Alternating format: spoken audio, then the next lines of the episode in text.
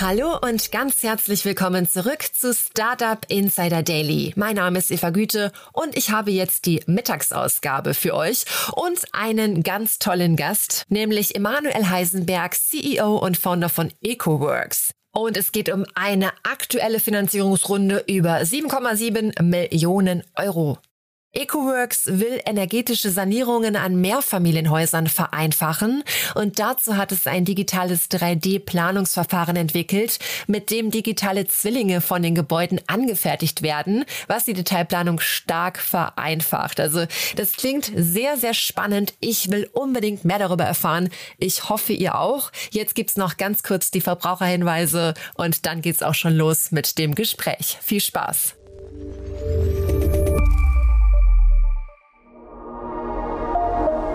Werbung.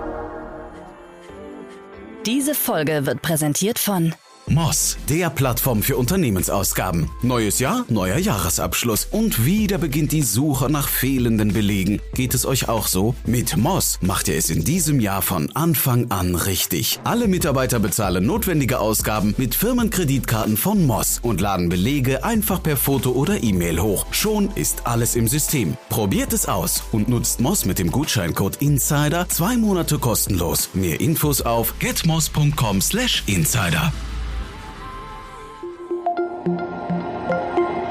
die Werbung. Und jetzt geht es weiter mit Startup Insider Daily. Interview. Ja, ich freue mich sehr. Emanuel Heisenberg ist hier, CEO und Founder von EcoWorks. Hallo Emanuel. Hallo, ja. Ich freue mich sehr, dass wir sprechen. Äh, ihr wart ja quasi neulich virtuell schon hier zu Gast. Der Louis Hahnemann hat sich ja schon ausführlich über euch geäußert. War ein spannendes Gespräch. Aber was ihr macht, ist spannend. Äh, erzähl doch mal. Ja, wir machen ähm, serielle Sanierung. Wir sanieren Mehrfamilienhäuser. Äh, und zwar äh, verlagern wir Arbeit von der Baustelle in die Fabrik und bauen eine zweite Hülle um die Gebäude, um diese Gebäude dann sehr, sehr schnell klimaneutral zu sanieren. Ja, ich habe mir ein Video auf eurer Website, das übrigens sehr sehenswert ist, ähm, äh, angeschaut. Da hat da, glaube ich, dein Co-Founder gesagt, äh, ihr seid eigentlich die einzige, äh, aus, der einzige Ausweg für den Sanierungsstau in Deutschland. Genau, also wir haben, klingt groß, ja. Die, die, die, wir haben, genau, wir haben die, die Situation äh, gerade, dass ähm, ja die, die, die Immobilienwirtschaft äh, vor schwierigen Zeiten steht. Also äh, sie haben unglaublichen Druck auf auf die Mieten, weil äh, die Warmmiete durch dieses teure Gas und Öl immer schwieriger zu halten ist. Äh, sie haben ein Problem mit den äh, äh, Baukosten, die, die enorm drücken. Und sie haben auch ein Problem mit dem Handwerk, weil einfach äh, Handwerksleistungen nicht mehr verfügbar sind, Facharbeiter fehlen. Und deswegen müssen sie technologisch was ändern, weil der regulatorische Druck wird immens. Also mhm. Allein in diesem Mehrfamilienhausbereich äh, müssen jetzt durch eine EU-Gesetzgebung in Deutschland äh, 3,4 Millionen Wohneinheiten in wenigen Jahren saniert werden. Und das ist völlig, äh, völlig illusorisch, diese Ziele zu halten, außer mit neuer Technologie. Jetzt kennt man ja oft diese, diese EU-Ziele, die dann sowieso einfach gerissen werden. Ne? Da, da, scheint sich ja in vielen Punkten auch keiner drum zu kümmern.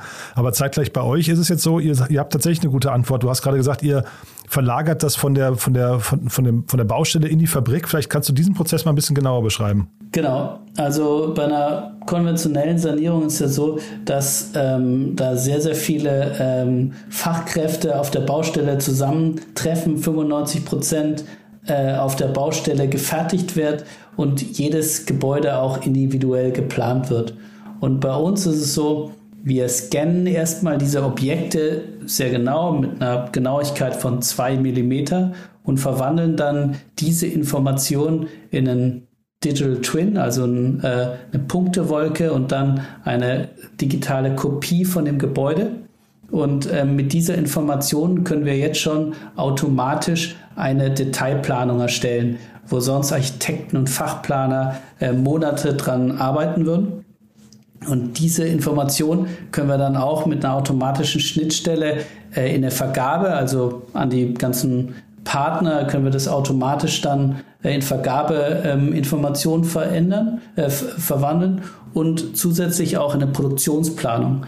Und das ist dann eine Planung, auf deren Basis eben diese Gebäudehülle dann in der Fabrik ähm, erstellt werden kann.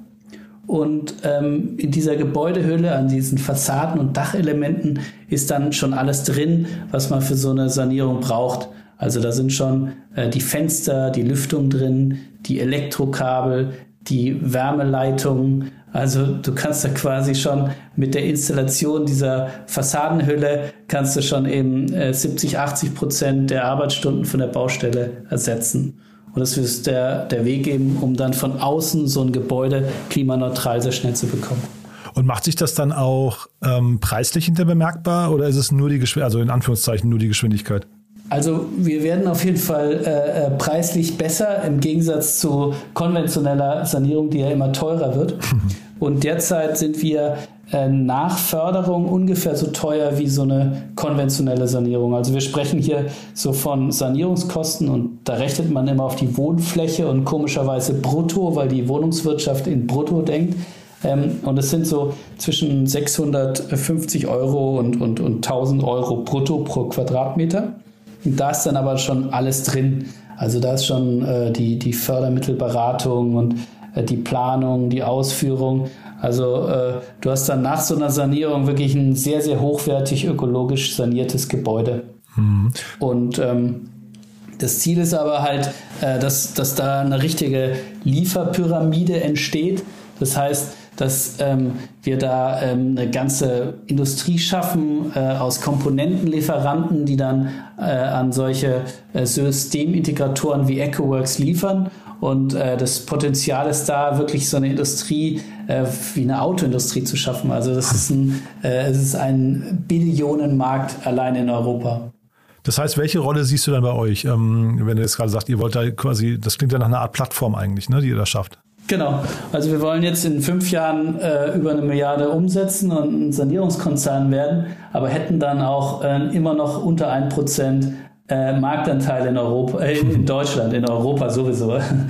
äh, ähm, und äh, wir sehen uns eher so als, als äh, äh, Transformatoren und, und Schaffer dieser neuen Industrie, weil wir natürlich nur andere Leute dann inspirieren können, unserem Beispiel zu folgen. In dem Sinn haben wir auch keine so große Angst vor, vor Wettbewerb, weil der, weil der Markt so gigantisch ist. Ähm, aber ich glaube, es braucht jetzt einfach so wenige Vorbilder, die das Ganze, die diese Industrie in Gang setzen äh, damit dann auch die entsprechenden Zulieferer aufspringen und das für Deutschland auch eine Chance äh, sein kann und wird, eben das dann auch ähm, global zu vermarkten, diese Klimatechnologie. Jetzt seid ihr ja noch kein sehr altes Unternehmen, ne? so vier Jahre alt, glaube ich, noch nicht mal vier Jahre, wenn ich es richtig weiß. Ne? Ähm, genau, ja. Wenn du jetzt in so einen Pitch reingehst und sagst, wir möchten in fünf Jahren eine Milliarde Euro an Umsatz machen, äh, wie guckt man dich dann an? also ehrlich gesprochen vor einem halben Jahr noch so ein bisschen windschief, aber jetzt seit, seit wenigen äh, äh, Monaten überhaupt nicht mehr. Also wir haben einen riesen Pipeline an äh, Investoren, die, die jetzt ähm, mitmachen wollen bei der, bei der kommenden A-Runde. Äh, es ist schon fast äh, schwierig, weil ich, weil ich die Termine gar nicht mehr äh, machen kann. Und es liegt daran, zum einen, dass wir ganz gute Traction haben. Also wir können es sehr gut nachweisen, dass wir dieses Jahr so 8,5 Millionen umsetzen werden. Da sind wir auf gutem Weg. Äh, und nächstes Jahr 45 Millionen können wir auch sehr gut nachweisen, weil wir einfach die Pipeline haben. Ähm, aber wir haben darüber hinaus einfach äh, verschiedenste große Kunden, wo sich abzeichnet, dass wenn wir nächstes Jahr mit denen 5 Millionen umsetzen, dass wir mit einem Kunden da 100 oder 200 Millionen umsetzen können im Jahr. Und äh, das verstehen die Kunden und, und die sehen dieses immense Potenzial. Mhm. Jetzt sagst du gerade Vorbereitung der A-Runde. Wir sprechen ja eigentlich jetzt gerade vor dem Hintergrund einer, ich weiß gar nicht, das ist eine Convertible-Runde. Ne? Kannst du mal vielleicht kurz beschreiben, weil da sind ja schon spannende Investoren an Bord gekommen. Genau, wir haben jetzt äh, eine, äh, eine Convertible-Runde auf die A-Runde von 7,7 Millionen gemacht. Und ähm, ja, da sind schon einige Investoren auch dabei, die, die auch äh, natürlich ähm, mit Blick auf die A-Runde jetzt beim Convertible mitgemacht haben, deren normaler Ticket-Size ähm, viel, viel größer ist als, als jetzt in der Runde. Und ähm, für uns ist einfach jetzt nochmal wichtig gewesen, den Convertible auch ein bisschen größer zu machen, weil wir ja in, in schwierige Zeiten steuern, äh, was die Startup-Landschaft angeht. Und wir sind jetzt auf jeden Fall bis Ende 2023 durchfinanziert und auf so ein Wachstum von derzeit geheierten 80 Leute können wir jetzt so auf gut 200 hochgehen. Mhm. aber Ziel ist eben dann die A-Runde doch schon auch deutlich früher zu machen, also Anfang 2023, um dann eben nochmal mit 20, 30 Millionen frischen Kapital eben noch schneller äh, äh, wachsen zu können, ähm, noch mehr in, in, in Soft- und Hardware-Entwicklung zu stecken. Wir wollen auch eine richtig große Mannschaft an Handwerkern jetzt ähm, kurzfristig heiern. Also in dem Sinn, äh, mehr Geld äh, ist, ist immer gut. Aber wir, wir sind jetzt auf jeden Fall auf der sehr, sehr sicheren Seite. Erstmal. Ja, ich versuche gerade so ein bisschen mir vorzustellen, wenn du sagst, eine Milliarde Euro an Umsatz in fünf Jahren und jetzt äh, habt ihr natürlich trotzdem noch Venture Capital Bedarf.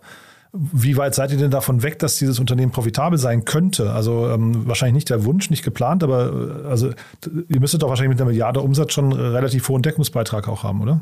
Genau, also wir, wir haben jetzt schon auf den Projekten, werden wir dieses Jahr schon ähm, zumindest aufzeigen können, dass man da einen ordentlichen Deckungsbeitrag einfährt. Bisher ist es noch ganz offen gesprochen ein projektgeschäftartiges Geschäft. Das heißt, mhm. wir machen diese Projekte schon immer wieder. Es ist für uns aufregend und spannend, so ein Projekt äh, sauber zu planen und ins Ziel zu bringen.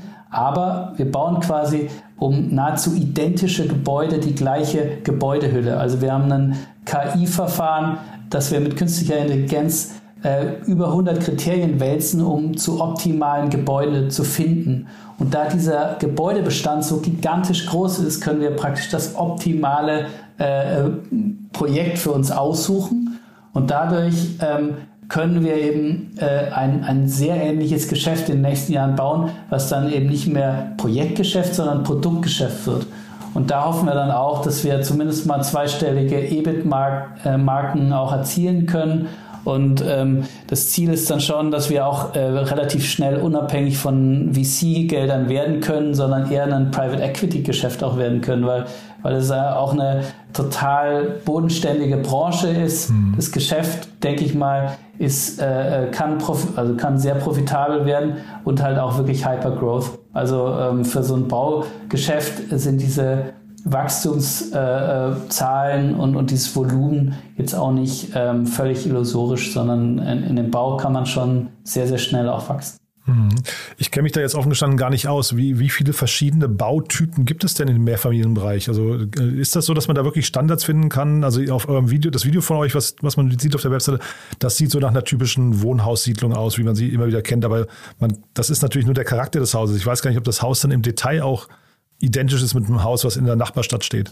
Also wir, wir gehen auf ähm, ganz bestimmte äh, Baualtersklassen und ähm, äh, auch auf ganz einfache sogenannte Typologien. Das heißt, wir versuchen jetzt keine äh, Gründerzeitvillen zu sanieren, das sollen andere äh, machen mit äh, Handwerk, ähm, äh, sondern wir versuchen eben sehr einfache zwei- bis viergeschossige Mehrfamilienhäuser, die auch sagen wir, eine gewisse Größe haben, äh, ähm, zu, zu, zu finden und den Kunden dann auch zu überreden, das mit uns zu machen. Also ihr und, geht auf den ähm, Kunden zu auch, ja?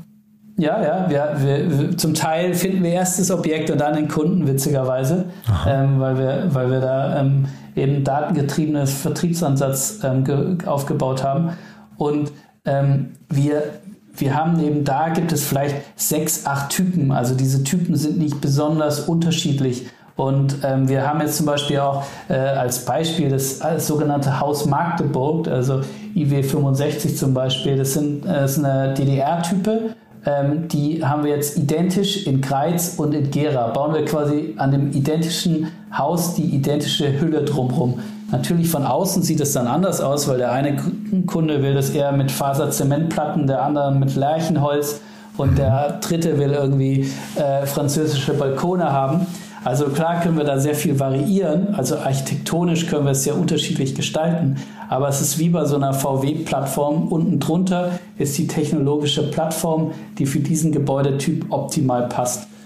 Und das wollen wir jetzt wirklich skalieren und deswegen hoffen wir, dass wir wirklich mal ein äh, skalierungsfähiges PropTech äh, äh, haben, was, was wirklich eben Hypergrowth ermöglicht. Äh, beschreibt doch mal kurz mal diesen Prozess bitte. Wenn, also jetzt habt ihr das äh, Haus quasi, habt diesen digitalen Zwilling erstellt, habt daran, äh, hoffentlich gab es bestimmte Standards, die ihr schon anlegen könnt. Wie geht es denn dann weiter, dieser, dieser Schritt zur Fabrik? Den kannst du vielleicht noch mal kurz beschreiben und der Materialien. Genau, also wenn wir dann wenn wir diese, ähm, diese Detailplanung äh, haben, dann vergeben wir das an den äh, Holzbauer Und das ähm, ist jetzt derzeit noch so eine äh, große Fabrik, aber die durchaus noch äh, mit, mit Handarbeit stattfindet. Also das Zuschneiden des Holzes und so ist es schon automatisiert, aber äh, zum Teil wird da noch äh, äh gebohrt und ge, geschraubt. Aber ähm, in Zukunft werden es immer stärker auch dann KUKA-Roboter äh, und andere Roboter erledigen. Und die kriegen dann von uns ähm, wirklich bis auf die Schraube definierte Produktionspläne. Also da steht dann, äh, dass da äh, so ein Holzgerüst, also so eine aus Holzständerbauweise machen wir das, äh, sein muss und äh, welche Platten da eingesetzt werden muss und wo diese Einblasdämmung eingeblasen werden muss. Also das ist dann super genau definiert und auf diesen Plänen kann eigentlich jedes fortschrittliche Holzbauunternehmen ähm, für uns diese ähm, Fassadenelemente äh, fertig. Und äh, wir haben da auch einige Patente drauf. Äh, und natürlich äh, müssen die Partner dann auch vertraulich arbeiten. Aber ähm, für uns ist jetzt erstmal nicht wichtig, diese Fabrik selber zu besitzen. Das, das würden wir erst dann machen, wenn die Kapazität einfach nicht mehr vorhanden ist. Aber das ist ein bisschen ein Unterschied zu VW, ne? wenn man diese Analogie nochmal bemüht, weil ich würde vermuten, VW macht größtenteils die Produktion in-house, ne? außer jetzt die Zulieferer, aber von denen sprechen wir gerade nicht. Ne? Genau, also äh, wir, ähm, wir, wir, wir, wir würden es eher wie, wie ein Apple oder sowas versuchen, äh, mit, mit zwei, drei festen Partnern zu skalieren, die das im, im Auftrag äh, mit uns, äh, äh, von uns machen. Aber ähm, wir sehen eben selber, dass bisher diese Holzbaubranche sehr, sehr ähm, zäh, sehr, sehr, äh, wie soll ich sagen, ähm, nicht so technologie- und skalierungsoffen ist, wie wir uns das vorstellen. Ähm, deswegen kann es in drei, vier Jahren, wenn dann die Kapazität in Deutschland irgendwann nachlässt oder auch jetzt in, in so einem Umkreis vielleicht um Deutschland, äh, kann es gut sein, dass wir dann eben äh, ein, ein Fertigungskonzept, was wir haben, voll automatisiert mit, mit KUKA-Robotern, dass wir das dann auch umsetzen, weil unsere Partner nicht mehr so mitziehen, wie wir wollen, um da so eine Milliarde Umsatz ähm, zu ermöglichen. Mhm. Jetzt fragt man natürlich in so Pitches immer, why us und why now? Was sind denn da die Antworten? also, ähm, äh, why, why us, äh, würde ich sagen, es ist einfach äh, ein verdammt dickes Brett. Also ähm, das, das, das äh, was wir hier vorhaben, was wir geschafft haben, diese Leute überhaupt ähm, an Bord zu bekommen, ähm, das ist auch nicht so leicht mehr kopierbar. Also es gibt jetzt äh, von einem Wohnkonzern äh, einen Copycat, äh, von uns. Ich, ich finde es ja immer eine, eine Auszeichnung als Gründer, äh, wenn es ein Copycat gibt. Aber ähm, die müssen es auch erstmal schaffen, eben äh, ähm, über, wir, wir, haben als erste äh, in Deutschland eine Referenz geschaffen. Wir haben die ähm, sehr, sehr schnell gemacht, haben irre viel Zeit und Geld und, und Nerven da äh, äh, investiert. Ähm, aber wir hatten halt dann schon Ende 2020 ähm, ein fertiges Projekt. Seitdem rampen wir hier äh, Leute auf. Wir haben wirklich ähm, die wirklich top, top, top Leute aus den Bau- und Wohnkonzernen zusammengezogen. Wir haben das Geld zu skalieren. Ähm, ich glaube nicht, dass uns in dem Geschäftsfall, zumindest in Deutschland, so schnell jemand äh, einholt. Und ähm, das liegt einfach daran, dass wir sozusagen das Beste aus dieser alten Bauwelt äh, kombinieren mit, mit Tech äh, und, und ähm, ja, mit Leuten, die einfach schon in dem Bereich Firmen gebaut haben. Und das ist nicht nur äh, Gregor, Gregor Lukidis, mein, mein, mein Partner in der Geschäftsführung, sondern auch auf der VP- und Heads-Ebene gibt es verschiedene Unternehmer, die auch und Unternehmerinnen, die ähm, auch schon Firmen gebaut haben. Mhm. Und das Why Now, was würdest du sagen? Warum ist der Markt gerade jetzt dafür reif? Der Markt ist reif, äh, weil die konventionelle Sanierung an äh, ihre Limits stößt, äh, weil, weil eben die Regulierung ähm, mit diesem äh, äh MEPs, Minimum Energy Performance Standards der EU, jetzt diese ähm, Skali äh, Skalierung der äh, klimaneutralen Sanierung erzwingt.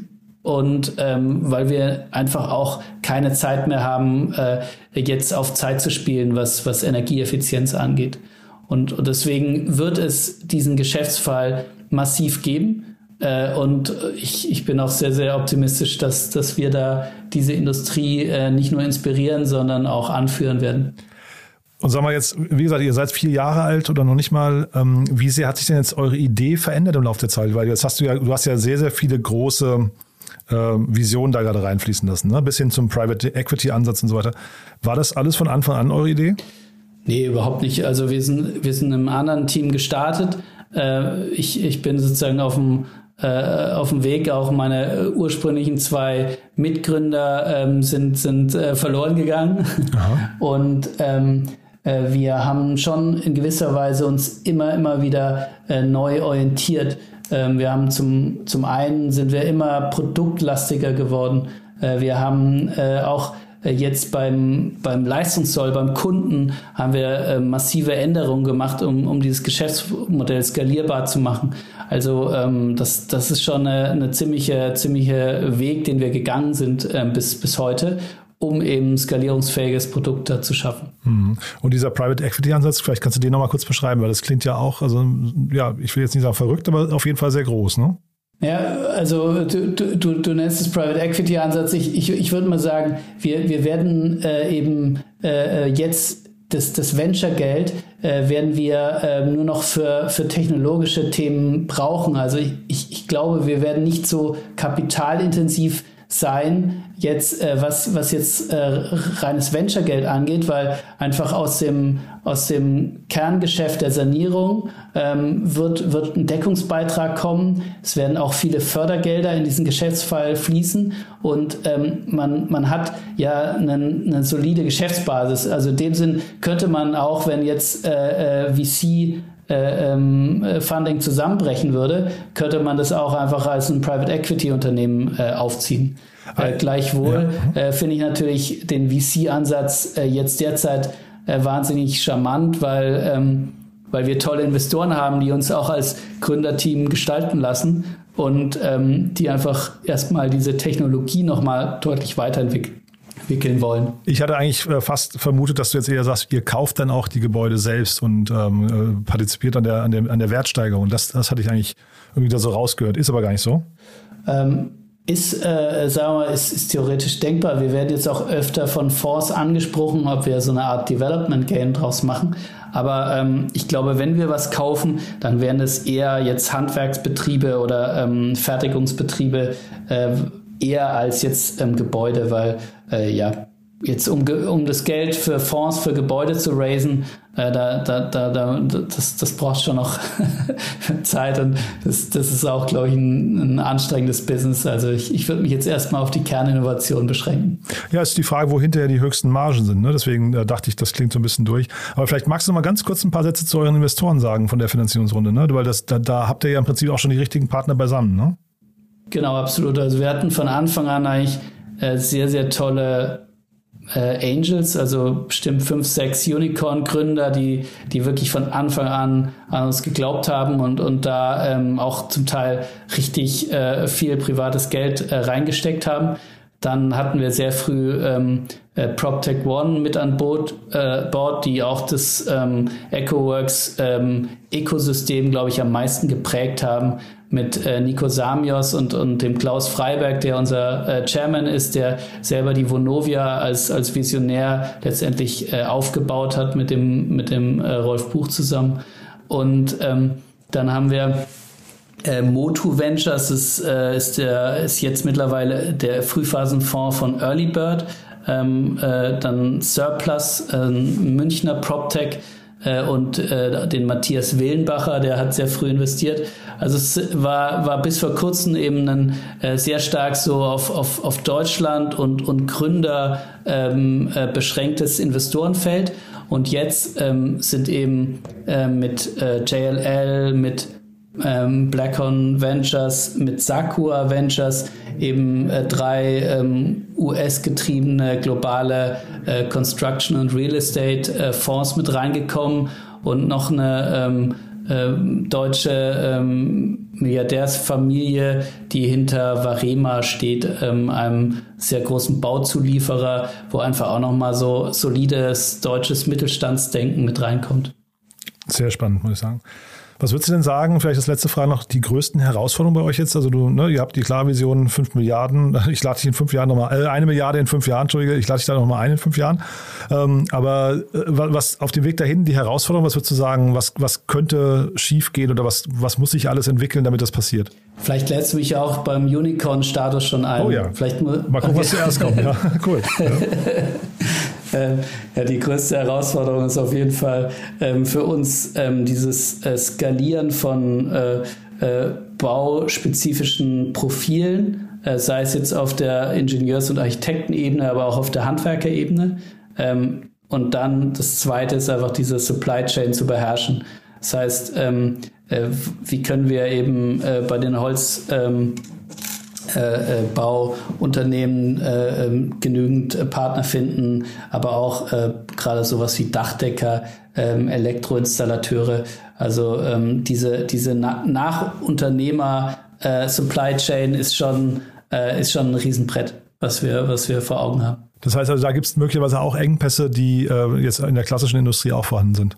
Absolut. Ja. Äh, natürlich viel, viel weniger, aber ähm, weil wir eben äh, alles in eine schön trockene, überschaubare Fabrik verlagern, wo wir viel Zeit zum Nachdenken haben, wie wir es machen wollen. aber äh, es ist trotzdem noch eine Herausforderung. Ja, also wie gesagt, das Video auf eurer Webseite finde ich, finde ich super, muss man sich mal angucken, werden wir auch verlinken. Dann, äh, ja, vielleicht als letzte Frage, wahrscheinlich sucht ihr Mitarbeiter. Du hast gerade gesagt, 80 auf 200 Leute, das heißt, ihr sucht wahrscheinlich gerade, ne? Absolut, ich glaube, ich weiß nicht, 40 offene Stellen oder irgendwas. Also äh, äh, ich glaube, jeder findet da was. Und wo? Äh, remote oder wie? Ja, remote. Und äh, wir haben da auch, glaube ich, eine, eine tolle, äh, offene Firmenkultur, äh, eine sehr wertschätzende, innovationsgetriebene Firmenkultur. Also bisher äh, kriege ich selten Klagen von den, von den Mitarbeitenden. Äh, die sind eigentlich sehr begeistert gerade. Cool. Du dann, ja, also hat großen Spaß gemacht, Emanuel. Haben wir was Wichtiges vergessen? Äh, ich ich glaube, du hast alles äh, äh super gefragt. Also mir fällt aktuell nichts ein. Cool. Und dann äh, Unicorn-Status werden wir auf jeden Fall hier feiern, je nachdem. Aber es, es, klang ja so durch, als kommt auch zwischendurch noch eine Runde, die vielleicht noch nicht ganz zum Unicorn langt. Dann können wir trotzdem nochmal sprechen. Perfekt. Vielen, vielen Dank. Startup Insider Daily der tägliche Nachrichtenpodcast der deutschen Startup-Szene. Ganz herzlichen Dank an unseren Gast Emanuel Heisenberg, CEO und Founder von EcoWorks, anlässlich einer 7,7 Millionen Euro Finanzierungsrunde. Und es ging darum, wie man energetische Sanierungen an Mehrfamilienhäusern vereinfachen kann. Wir wünschen natürlich ganz viel Erfolg. In unserer letzten Ausgabe um 16 Uhr stellen sich drei junge Startups vor. Ihr wisst schon, es ist Zeit für die Rubrik. Die sagte schon junge Startups. Und da sind heute mit dabei P4 Markets, Mesor und Dentry. Und damit endet die Mittagsausgabe von Startup Insider Daily. Ich wünsche euch noch einen erfolgreichen Tag und wir hören uns dann, wenn ihr mögt, um 16 Uhr wieder. Macht's gut, eure Eva.